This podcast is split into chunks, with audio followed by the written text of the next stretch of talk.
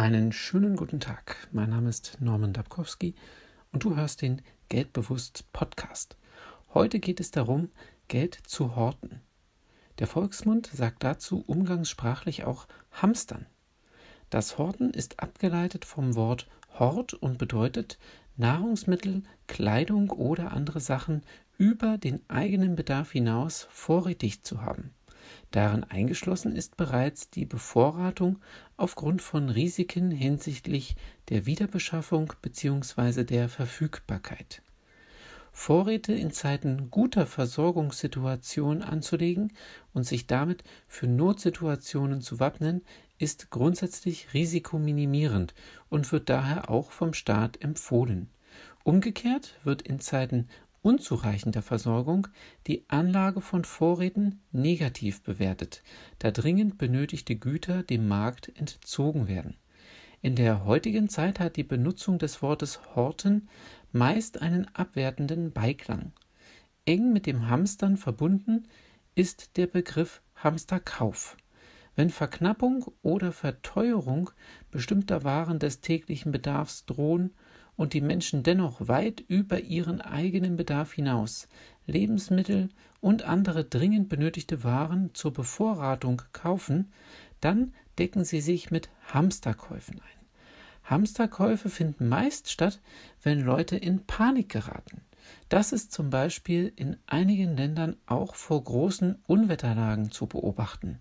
Wenn beispielsweise große Schneemengen vorausgesagt werden oder ein Wirbelsturm angekündigt wird, haben die Leute Angst vor Versorgungsengpässen.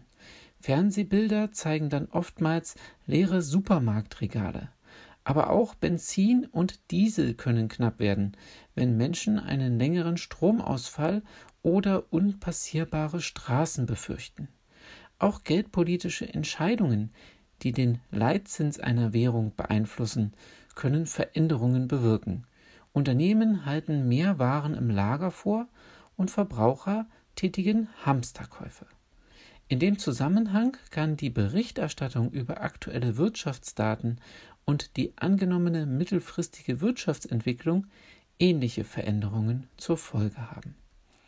Hast du schon mal gehamstert und war es in der Rückschau wirklich notwendig? Hat sich dein Verhalten zur Bevorratung dadurch vorausschauender entwickelt? Wie viele langhaltbare Lebensmittel, also Dosenware, Reis, Nudeln und so weiter, hast du im Haus und welchen Zeitraum könntest du damit in einer Notsituation überbrücken? Um für besondere Situationen genug zu essen zu haben, wird von der Bundesregierung empfohlen, Nahrungsmittelvorräte für mindestens 14 Tage im Haus zu haben. In einem Notvorratspaket, das ich im Internet gefunden habe, sind beispielsweise folgende Produkte enthalten. Streichhölzer, löslicher Kaffee, Teebeutel, Taschentücher, Brühwürfel, Speisesalz, Zucker, Marmelade, Nudeln mit Tomatensauce, Linseneintopf, Streichwurst, Trinkwasser, Getränkepulver, Hartkekse, Schokolade und Roggenvollkornbrot. In solchen Paketen wird besonders auf die Haltbarkeit und die Nährwerte der Lebensmittel geachtet. Es gibt sogar Notvorratspakete mit einer Haltbarkeit von 25 Jahren. Und vom Bundesministerium für Ernährung und Landwirtschaft gibt es einen Vorratskalkulator im Internet. Dort musst du nur die Anzahl der im Haushalt lebenden Personen sowie die Vorratstage angeben. Im Ergebnis bekommst du eine druckbare Liste notwendiger Lebensmittel. Dabei berücksichtigt das Programm eine durchschnittliche tägliche Energiezufuhr von 2200 Kilokalorien. Der Kalkulator bietet jedoch keine gesonderte Auflistung für vegetarische oder vegane Ernährung. Den Link zum Vorratskalkulator findest du in der Beschreibung dieser Podcast-Folge. Vom Bundesamt für Bevölkerungsschutz und Katastrophenhilfe gibt es einen Ratgeber für Notfallvorsorge und richtiges Handeln in Notsituationen sowie eine persönliche Checkliste. Auch dazu findest du den Link in der Beschreibung dieser Podcast-Folge. Abschließend noch der Hinweis, dass dies keine vollumfängliche Information für die Bevorratung darstellt.